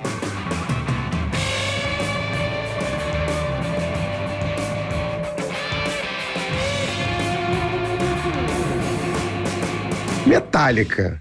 O que, que mais impactou vocês? O antivax, a caça ou a polêmica do Napster? A caça não dá, velho. A caça não dá. Qual que é a polêmica do Napster? Porra, Pô, Porra, o Pedro. Napster é, é, é histórica. Eu não, não Porra, tô... 5 anos não tinha nascido ainda, né, Pedro? Depende. O que é Napster? Faz essa pergunta. Não, eu sei, o Napster antes baixava música. Onde os neandertais baixavam músicas. No caso, a grande libertação da humanidade. Eu, eu, eu nasci no Emule. Emule, Shariasa, Casar. Muito bem. Ele, então, ele veio, ele veio. Acho que foi o primeiro grande artista internacional a se posicionar contra o Napster e abrir processo, deu merda, Ah, eu, eu Ganhou, acho que eu já, né? já ouvi falar por alto, muito por alto. ganhou. É. Cara, o caso do Napster é, é na época é, eu era muito jovem para ter um discernimento para poder cravar alguma coisa, mas vendo hoje 20 anos depois, né, que é mais ou menos isso, né? Até, até um pouco mais, É. né? Até um, Um pouco, pouco mais. mais, no até. final Um da- mais. É, final da década de, no- de 90, né? É, load, reload, né? Que foi esse problema. Mas eu até consigo entender a parte do Napster vendo 20 anos depois. Eu consigo entender a parte de distribuição de música e tal, que isso é um outro assunto, mas é, é, é um contexto histórico, né? De você ver aquela, aquela fotografia daquele momento e você analisar ele, depois. Então, nesse caso, cara, é, eu nem culpo tanto não. E acho que até tinha as razões, apesar de fazer na maneira lá Zurich de fazer as coisas, né? Que, que não é muitas vezes tão legal, né? Mas nessa, nessa parte do Napster eu nem. Eu nem. nem vendo hoje não, não ter irritado. A parte da caça, né, cara? É uma outra cultura é uma coisa também que é estranhíssima pra gente, né? Pra nós brasileiros é uma coisa super estranha. É, e, porra, o anti-vax, cara, é, é complicado porque todo mundo que se posiciona é porque vai numa coisa muito pessoal do que cada um pensa. Né? A gente pode, poderia falar isso de uma maneira mais geral, mas acaba que é cada um emitindo a sua opinião e como cada um vê as suas coisas, vê, vê as coisas, né? É, cara, eu sou totalmente a favor da vacina, então eu, eu não consigo ser a favor de ninguém que, que seja contra e que faça manifestação, como a gente viu, Djokovic, é, e que, que a gente acabou também sabendo um pouco depois sobre Taylor Hawkins também, né, falando do, da nossa parte do rock and roll também, que já faleceu, mas que parece que uma das confusões que tiveram é, de instabilidade na banda, né, antes dele morrer pelas, pelas coisas que, que soltaram, é, parece que houve uma briga muito forte nesse sentido, de o David Grohl meio que obrigar, né? As coisas que a gente nunca sabe realmente, mas a gente só tá descrevendo aquilo que saiu publicamente, né? É, pelo que eu entendi, o, o próprio Batera do Offspring saiu por conta desse, dessa questão anti-vax também. Teve esse caso também, então, cara, gente, né, quem é a favor da vacina, todo, a gente repudia todo mundo, que, que aí não é mais uma questão política e de visão de mundo, né? A gente está falando, a gente vai pensar pela ótica da saúde, da segurança de todo mundo. Então, é, é impossível ser a favor. E por outro lado, gente, é... eu acho que vale, tem alguns outros, outros caras aí que eu acho que são dignos de nota. É... Por um outro, por um outro viés, né? Assim, o próprio Michael Jackson é um cara que, que é endeusado como gênio e de fato é, mas tem toda essa sombra aí da questão da pedofilia dele, né? Que a própria Karina conversando com a gente colocou, né, que isso mexe com ela, ela não consegue ouvir Michael Jackson como ela ouvia antigamente.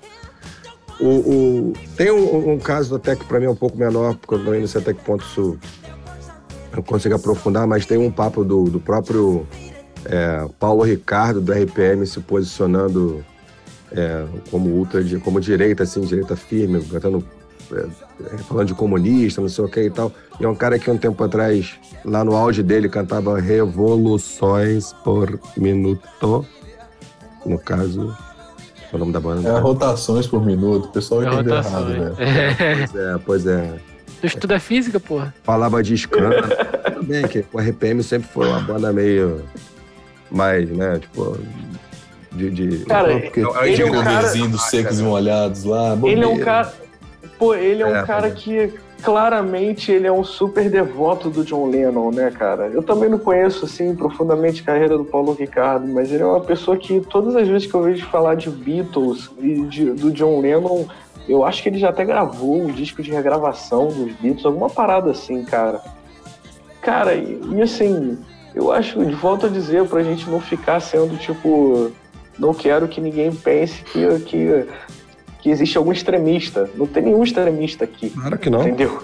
Tem só claro. pessoas sensatas e que cada um pensa da sua forma, tudo bem, beleza. Mas é uma coisa muito estranha você ver um cara que é, que é, é tão influenciado pela, pela obra do John Lennon e ser um cara que, que se posiciona, não digo nem mais ou menos à direita, mas um cara que se afirma como direita, que, como extrema direita né, que endossa, não que ele talvez seja no seu dia a dia, mas que ele endosse é, falas de extrema direita. Isso é uma coisa que, cara, para mim não faz o menor sentido. É, tipo, ele separa Lennon... a obra do artista. é, mas, mas eu acho que não, cara, porque o John Lennon deixava muito, muito claro em várias músicas. Pô, foi o cara que escreveu Imagine, cara. Sim. Como é que o cara que, que, que é devoto do cara que escreveu Imagine pode ser extremo para qualquer lado. O cara não pode ser um cara extremo. Pois é. Só se for um cara extremo. Pô, só se for um cara extremo pro amor, pro, pro cara que vive no Woodstock em 2020. Entendeu? Porque, pô, realmente não dá para entender, cara. Não dá para entender. O cara parece que renega tudo aquilo que ele sempre mostrou que ele foi.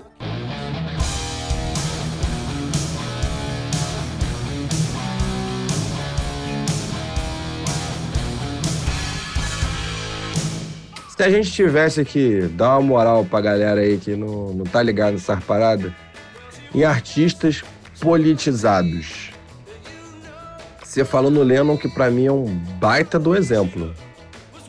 É, quem que vocês trariam, que vocês citariam aqui pra gente? Os Beatles, a mesma coisa.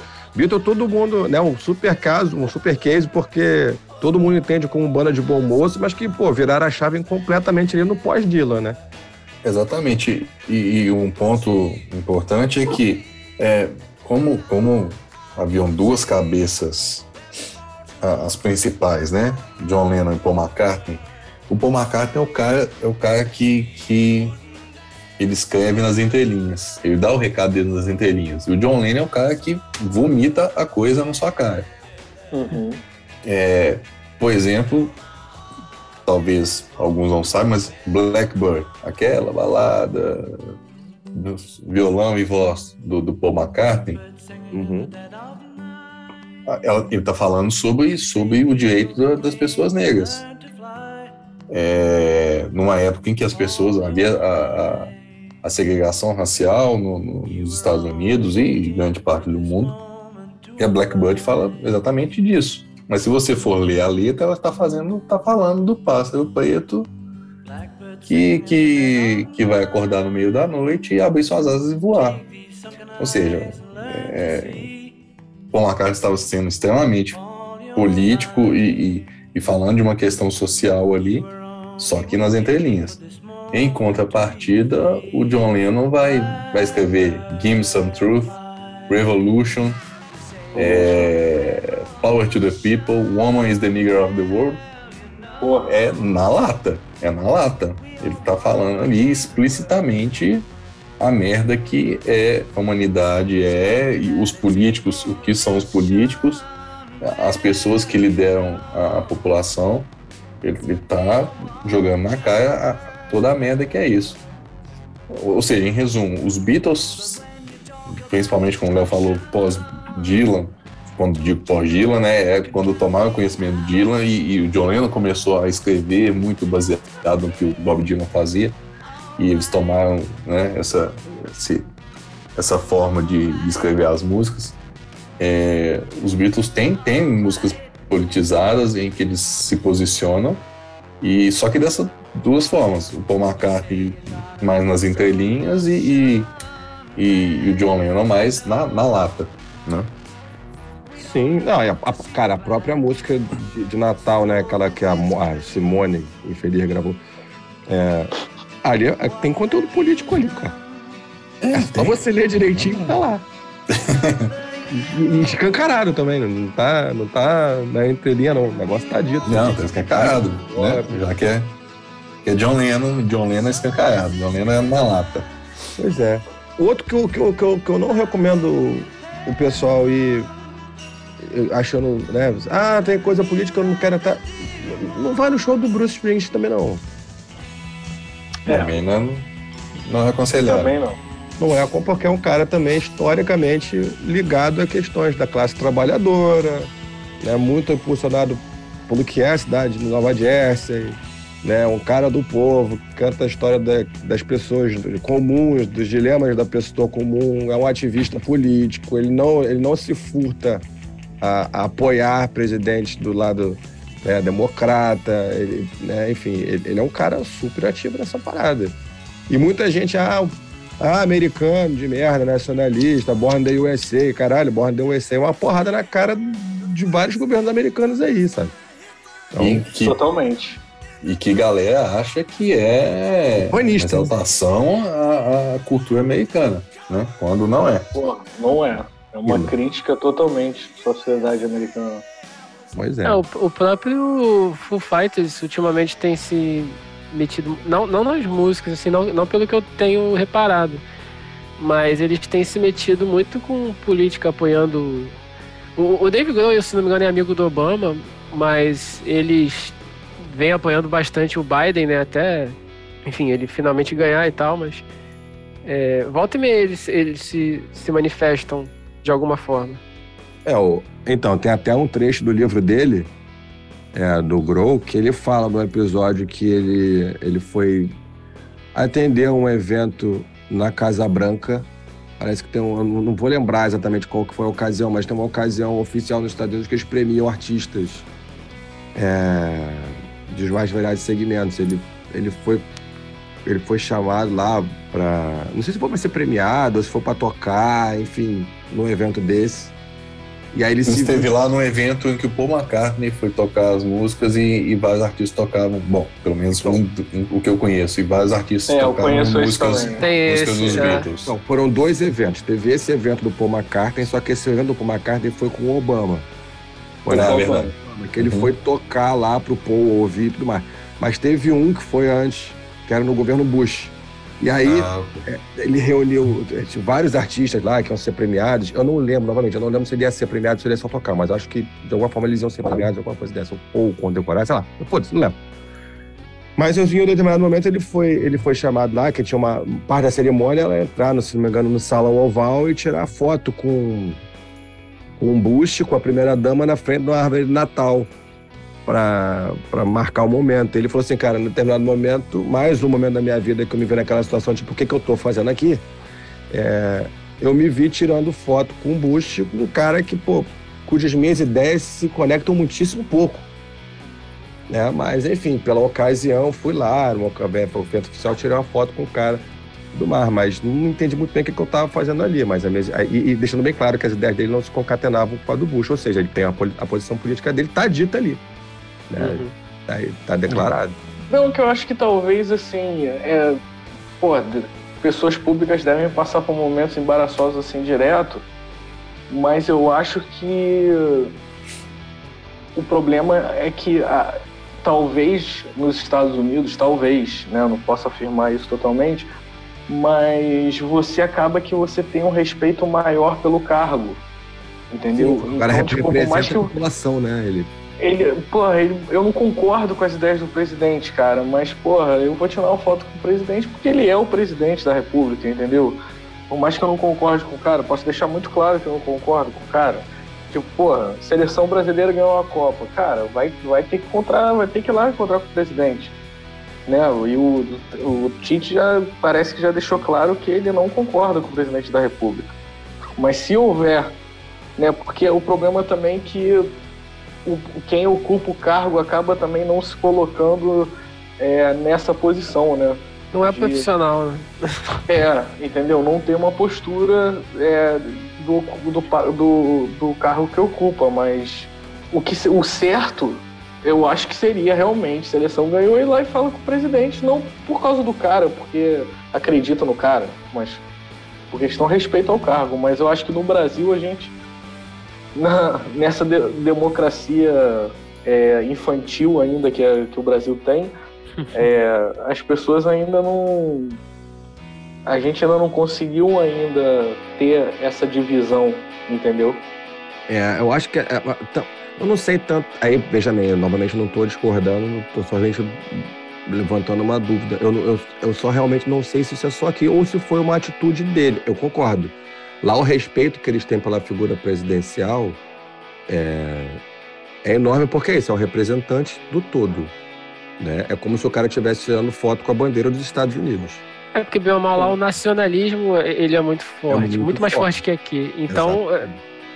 bem ou mal, um cara que representa a nação que você idolatra, mesmo você não concordando, é, é o candidato X. Você vai tirar foto com ele, mano. Pois é, mas não impede é, de pegar eu, e falar. Vejo... Eu não, não, sei se outros caras fariam. Eu não sei, por exemplo, eu não Sim. sei, realmente não sei se um Springsteen faria. Eu não sei Sim. se algum é outro. depende muito do quê? Do momento e da pessoa, né? É, e também sim, não sei nem se ele seria convidado também, ele para evitar é, o. É, talvez não. Eu acho que vai muito do perfil que o cara escolheu para artista. É... Porque assim, por exemplo, eu vou, eu vou dar dois exemplos aqui, que para mim é, são muito significativos. É, pelo caminho de personalidade que a pessoa escolheu seguir. E eu falo muito mais na questão de gestão de carreira do que propriamente de, de é, é, ou qualquer outra coisa. Mas vamos lá. Se a Ivete Sangalo quiser fazer um show que tenha zero conteúdo político, isso não afeta a marca Ivete Sangalo, porque ela não se construiu como artista em cima disso. Agora, me espantou muito, é uma crítica que eu, pessoalmente, esse Zé Ninguém aqui do, do Farofa faz a Anitta em relação à postura que ela teve em 2018, vai muito em relação a isso. Por quê? Porque já em 2018, ela era uma artista que construía a, o seu DNA de marca, aí entrando na questão né, da, da marca, Anitta, muito em cima do quê? De levantar bandeiras em favor de minorias. A Anitta, ela, ela levantava a bandeira do favelado, da, né, da, da, cultura da favela, da cultura do, do, cara que é o oprimido. Ela falava do. do, do ela, chamou, ela, ela deu notoriedade, uma notoriedade cavala ao Pablo Vittar, trazendo a questão da homossexualidade para primeiro plano. Ela, ela, enfim, da questão da mulher, da libertação feminina, da, da, da, da, da dessa, é, é, da igualdade de gênero, tudo isso lá atrás. No momento, isso faz dela um símbolo. Isso constitui a marca dela. É de, né, a gente falou assim: é possível dissociar artista de obra? Não é possível você dissociar a Anitta desses conteúdos, até porque é algo que ela sempre fez questão de bater e de constituir como DNA da marca dela. Me causou muito espanto, e aí daí a minha crítica, em 2018, quando questionada em quem ela ia votar, ela dizia: tenho o direito de não dizer o voto é secreto, não vou falar meu voto. Fato, como cidadã, não há o que questionar sobre isso. Ela tem realmente todo o direito de não falar. Agora, eu acho que pro perfil de, de artista que ela escolheu ser, isso causa uma estranheza, isso causa um, um prejuízo à marca que tanto causa, né, que hoje ela resolveu falar assim: não, beleza, ó, não há lugar para eu não me posicionar mais. Minha posição está muito clara, é essa. E agora ela é mais você, você, você se constrói como um. Um agente social. Você se posiciona, mas no fim das contas tu dá, tu dá um passo para trás e fala: não, não, não deixa, deixa hora, a bola correr. Na hora de você colocar em xeque a sua, a sua ideologia contra um, a, a possibilidade de uma perda de mercado. Mas, mas sabe o que, que é? Eu, eu, eu até entendo, assim, até certo ponto, né? Essa posição no sentido de que, seguinte, às vezes você é contra alguma coisa, mas não quer dizer que você, você vai ser a favor de outra. Por exemplo, é, ela, ela é nitidamente contra o. Sempre foi e acredito que sempre será. É, atualmente, eu acho que ela tá, já está até fazendo publicamente é, é, tá falando publicamente que vai votar no Lula e tudo mais, porque é a grande oposição. Mas não necessariamente é, ela concorda com tudo que o Lula faz. Então ela também fica numa faca de dois gumes, de tipo, ah, ok, eu, eu declaro oposição, mas eu também não quero declarar é, apoio ao Lula, porque qualquer coisa que o Lula fizer que for contra o, o, que, eu, o que eu acho, eu vou me queimar junto, saca? Não, eu entendo. É, é, no, caso, é, no, caso, no caso, ela até deixou muito claro que ela vota no Lula, mas ela não apoia o PT. É um ela voto tá, crítico. Ela faz um voto crítico e, e faz um voto somente é, que é erradíssimo, que é, eu acho que infelizmente nessa parte não contribui, porque ela só endossa aquele comportamento de é, é uma figura entendeu? É somente uma pessoa, né? Sim. Porque o certo seria, né, a conversa ser um pouco mais profunda. Mas ela se, ela se viu muito incomodada, parece, há um tempo atrás, falaram muito disso, de que é, outro, outros, outros candidatos a outros cargos do PT estavam se usando do apoio dela ao Lula. Né? então ela quis deixar muito claro que era só a isso figura do Lula. A pessoa, mesmo, né? é. Então, mas a pessoa. depois ela meio que já, ela já abriu o que ela queria fazer. Na verdade, o que ela estava fazendo? Ela lançou essa, né? Porque é, na, na lógica das redes sociais, quanto mais isso repercutir, mais ela vai atingir pessoas. E ela até debochou, porque ela lançou essa contra o PT e o próprio perfil do presidente foi lá e disse, aplaudiu elas. Na hora que ele aplaude ela, ele joga o conteúdo dela para toda a base de seguidores dele. E ela consegue atingir essa galera. Então ela meio que uhum. lançou uma isca para ele cair. Ele caiu e ela ampliou o alcance da mensagem dela.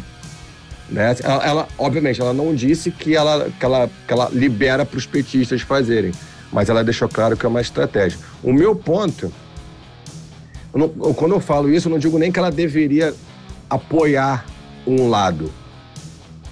O, o que eu digo é que ela não deveria ter isentado de deixar a posição dela clara. Ah, beleza. Não, não é possível que, que, que, que, com tudo que ela falasse, ela fosse uma pessoa que apoiasse as coisas que o presidente fala. Porque o que ele falava na época já era o, o imediatamente contrário ao que ela prega. Né? Então, uhum. quando, ela, quando ela não se posiciona, quando ela fala, não vou me meter nisso, isso é o contrário de tudo aquilo que ela faz com o microfone na mão, que é justamente se posicionar. Né? Então, naquele momento, eu estranhei algo que agora ela está fazendo. Ela, ela não precisava nem falar assim, vou votar no Lula. Ela fala para votar no Lula, ela fala votar no Lula agora, muito no sentido de que, pô, ele é a antítese do, do, do, do, do, do, do presidente. Tchutchuca do Centrão. Né? Exatamente. Ela é, então... É, mas, mas Léo, você não acha que talvez, você não acha que talvez, é, humanizando, eu estou entendendo perfeitamente o, o seu ponto, você não acha que talvez humanizando, né? A Anitta hoje, é, é, ela deve ter por volta de quê? 25, 26 anos, né? A forma como o artista está inserido na sociedade hoje em dia é uma forma é, muito, muito exposta, né? Antigamente, os artistas eram sempre vistos como pessoas reclusas e que o, o público não tinha acesso, mas aí cada vez com as redes sociais o, o artista foi por vontade dele, porque você vê que tem artistas que não são nem um pouco, é, não expõem nem um pouco sua vida pessoal, mas no caso da Anitta, né, claramente ela, ela é dessa geração né, de expor muito a, a vida pessoal. Talvez é, por a gente estar tá acompanhando agora os novos artistas, principalmente quanto mais novos eles vão surgindo, mais a gente vai vendo a transformação desse artista, da, da forma não, não só artística, mas pessoal dele, talvez não era porque era uma menina de talvez 22 anos que tem as bandeiras dela, mas que talvez não entende ainda como funciona, onde está inserida, entendeu? Eu concordo, Júlio. Eu acho que é uma questão de, de tentar humanizar um pouco, entendeu? É, é, é, ou seja, é uma questão de amadurecimento. Ela não estava preparada para falar tudo que a gente acha que, deve, que deveria naquele tempo. E, e com o tempo, e ela, eu acho que ela mostrou isso, com o tempo ela vem amadurecendo, vem crescendo como artista, imagino como pessoa também. Então, é, eu, eu, concordo com o Júlio, que, que há, há, três anos, talvez ela não, não estivesse preparada para se posicionar do jeito, da maneira que a gente acha que deveria. É, não, ela, ela, ela, assim, eu acho que esse momento dela demarca talvez essa maturidade, esse entendimento de quem ela queria ser e de fato quem uhum. hoje ela é. Né? Lá atrás ela, ela viu, ela, ela decidiu não assumir o risco. E o que eu falava muito, cara, se, é, se a decisão de Caetano Veloso e Gilberto Gil fosse essa na época da ditadura, que era algo até muito mais arriscado muito mais crítico do que fazer hoje. Se eles decidirem se, se, se, se, casar, se calar, hoje eles não seriam do tamanho que eles são. Né? Então, naquele momento, ela abriu mão disso, mas eu acho que esse movimento que ela está fazendo agora, de, de reconhecer, reconhecer como esse agente e de falar assim: não, beleza, eu vou me posicionar você pode desviar, você pode derrapar, mas nada te impede de, aprend de aprender, né? Eu acho que nesse momento agora ela está certíssima, ela está indo de acordo com aquilo que ela sempre quis construir de imagem para ela. Assim, é, eu, eu concordo com, com o Júlio, que é muito de maturidade. Você achar que, que vai perder, ó, eu sou uma artista que eu tô começando a ficar grande. Eu vou botar tudo em risco agora? Por causa de política? Cara, acho que qualquer um não, não qualquer um, mas é, se você não está maduro o suficiente para tomar essa decisão, é, é, perigoso. De fato, é perigoso. Isso, então, são momentos, né, cara? Porque em 2018 a gente via lá uma briga de gato e rato que depois do resultado das eleições a gente atravessou aí uma pandemia que foi um, um um cenário muito, muito crítico e separou muito é, é, é, as pessoas em termos de ideologia, desde do anti-vax até coisas mais profundas, é, muitas pessoas que eram, no, era normal você aceitar a pessoa se calar, o próprio público começou a exigir mais assim, pô, cara, você não vai se posicionar contra essa, essa parada que estão falando no, no jornal?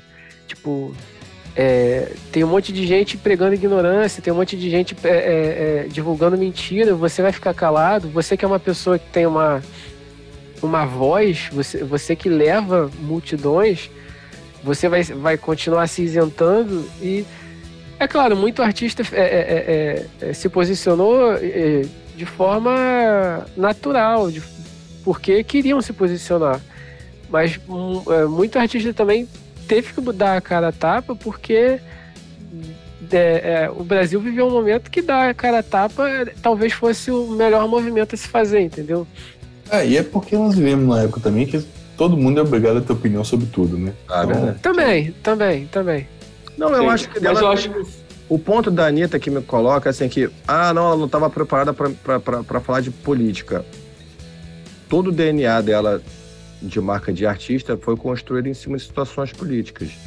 Agora, realmente, de fato, ela era muito nova, de repente não sabia lidar com isso quando a coisa é, virou para eleições, assim, né?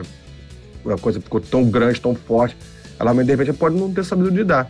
Mas eu acho que esse movimento dela de, de, de agora, quatro anos mais tarde, quatro anos mais amadurecida, constituída, a personalidade estabelecida, ela tá mais segura para fazer o movimento que tá fazendo. Beleza, tá, tá. Agora tá tudo super correto. Vai, Julião. É, cara, é, eu acho muito isso, é, essa questão. A gente está falando especificamente do posicionamento da Anitta, mas é, deixando uma coisa bem clara, cara, eu acho que hoje, como o Pedro falou, as pessoas que têm voz, eu acho que cada pessoa, né, aquela aquela velha máxima, todo, tudo é um ato político, você é um ato político, é, né, todos nós a gente faz política o tempo inteiro, é, mas deixando bem claro que eu acho que não necessariamente, eu acho que sempre é muito importante quando um artista de massa, a minha visão, eu não sou um artista de massa, entendeu? Mas a minha visão que eu tenho sobre os artistas que têm voz e que realmente influenciam as pessoas, ainda mais no contexto dessa nossa sociedade hoje, de como é, as pessoas elas realmente seguem e têm o poder de influência sobre as outras, cara, eu eu sou o tipo de pessoa hoje que realmente acho que as pessoas que influenciam as outras, elas deveriam ser muito claras aquilo que elas são contra não aquilo que elas são a favor, sacou? Seria muito mais útil para a democracia hoje, na minha visão, o, os artistas é, deixarem bem claro o seu posicionamento do que eles são contra. E acho que, no caso, como a gente já falou de, algumas, de alguns artistas internacionais principalmente, todos esses é, deixam muito claro do que eles são contra e você tem é, algumas induções do que eles seriam a favor, né? Mas você vê que eles batem muito no que eles são contra.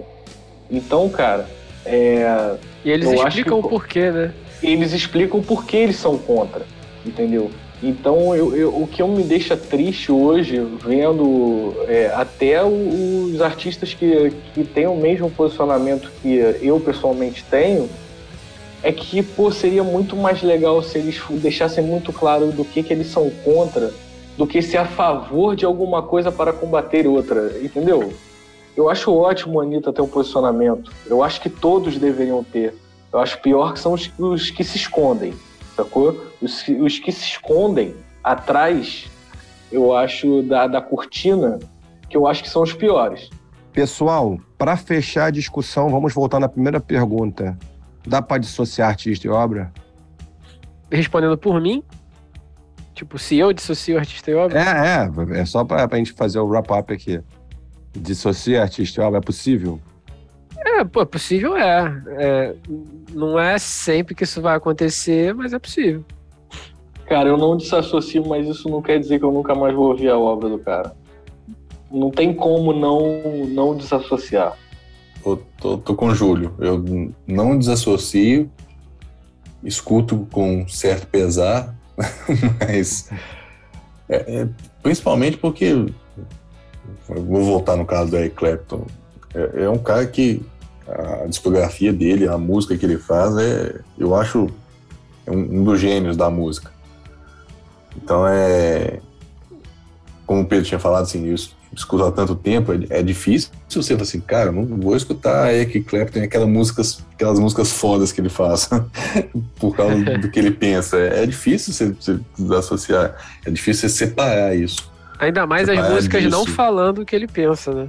É, principalmente. Se, se, as letras estivessem lá falando aquilo que ele pensa, ok, mas não, não é o caso. É.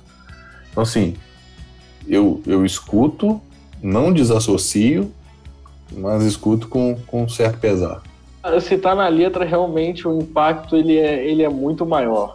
Eu acho que eu realmente eu, eu não conseguiria ouvir nada que chocasse demais, que eu não coisas que eu realmente não concordasse, como racismo, é, feminicídio, é, sabe, temas assim bem sérios é, cara, eu, eu não conseguiria escutar. Se, se, se, ele, se o Clapton tivesse uma música sobre o White Power, sabe? Tipo, eu, eu não iria conseguir escutar. Acabou. Às vezes a ignorância é uma benção, né, cara? É, Pô, é, a, a, ignorância é uma benção, cara. É, é uma benção. É, é. Mas é mais clássica de Matrix. Gente, faixa bônus? É. Faixa bônus.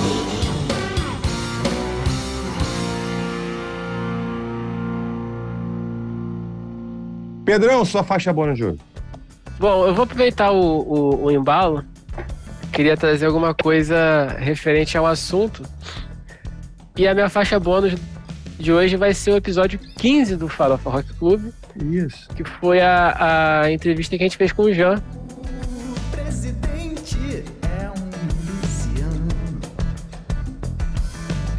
E lá ele ele ele fala porque na, na época ele estava lançando no, na carreira solo dele umas músicas é, contra o, o, o, nosso atual governo, né?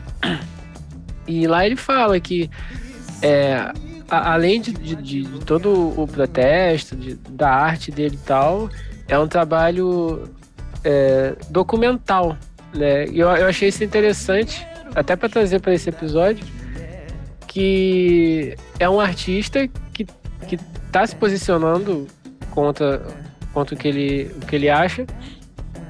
E ele está fazendo música não só para fazer show, mas para documentar. E isso vai ficar registrado na história, seja ele muito famoso, seja ele um Zé Ninguém. É... E, enfim, enfim lá, lá nesse episódio rola, rolam vários papos de, de relacionados à, à política, a, a, a você se posicionar. Ele cita alguns, alguns casos de, de uma galera que está se posicionando dentro e fora do rock. Ele cita mais casos fora do rock, né? É, é verdade. Ele fala muito do rap, né? É, fala do rap, fala do Jonga, fala do, é, da Caru, fala de. Não lembro mais agora. Então é um. Pra quem curte do, desse assunto música e, e política e posicionamento, eu acho que é um episódio interessante porque a gente ouve diretamente de um artista que está mergulhado nisso. Júlio, sua faixa bônus para hoje. Então, é, eu, esse documentário do Destoque 99 ele é bem interessante. E, e essa questão dos artistas, isso, isso é discutido no, no documentário sobre a postura dos artistas, né? Então, eu acho que é um documentário super legal, é histórico. O estoque, assim como foi em 94, para quem não conhece, tem todos os shows no YouTube.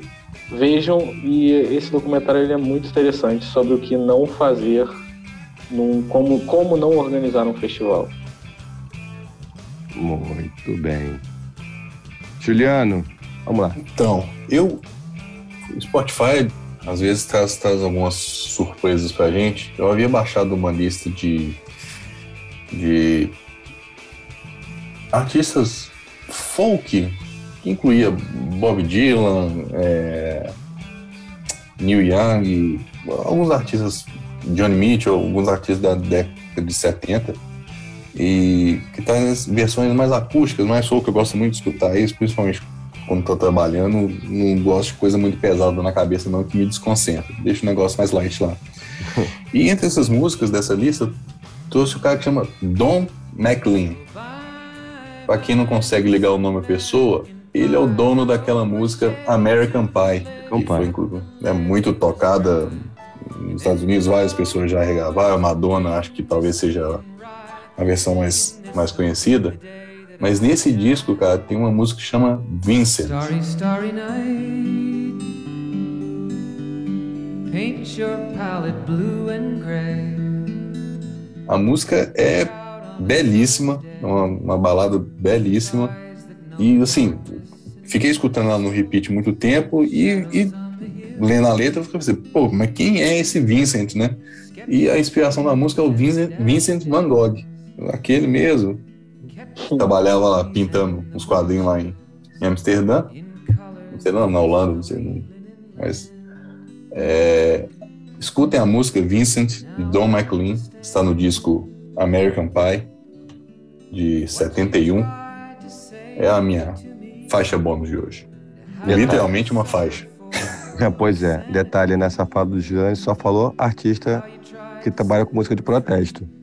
Ah. Dylan, Neil Young, Madonna, todo mundo aí só estão falando aí de gente que. Não, e o, o Neil Young injustiçado. o Neil Young injustiçado que não foi, não foi citado nesse episódio, né? Porque teve todo o caso dele lá com o Spotify nesse ano. Ah, com certeza. A minha faixa bônus de hoje não poderia ser mais óbvia, é o álbum Rage Against the Machine, de 92.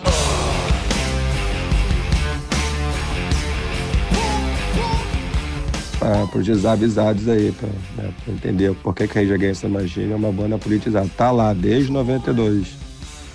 Olha o nome das faixas: Killing the Name, Take the Power Back, Settle for Nothing, Bullet in the Head, Know Your Enemy, Wake Up. Gente. Só balada? Só balada. então, fica aí minha faixa bônus de hoje: Freedom. Freedom, olha isso aí.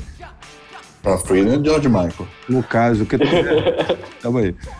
Ele e Naomi Campbell. É, então fica aí minha faixa bônus hoje. Vai ouvir o Rage Against the Machine, o álbum self-titled, né, de 92.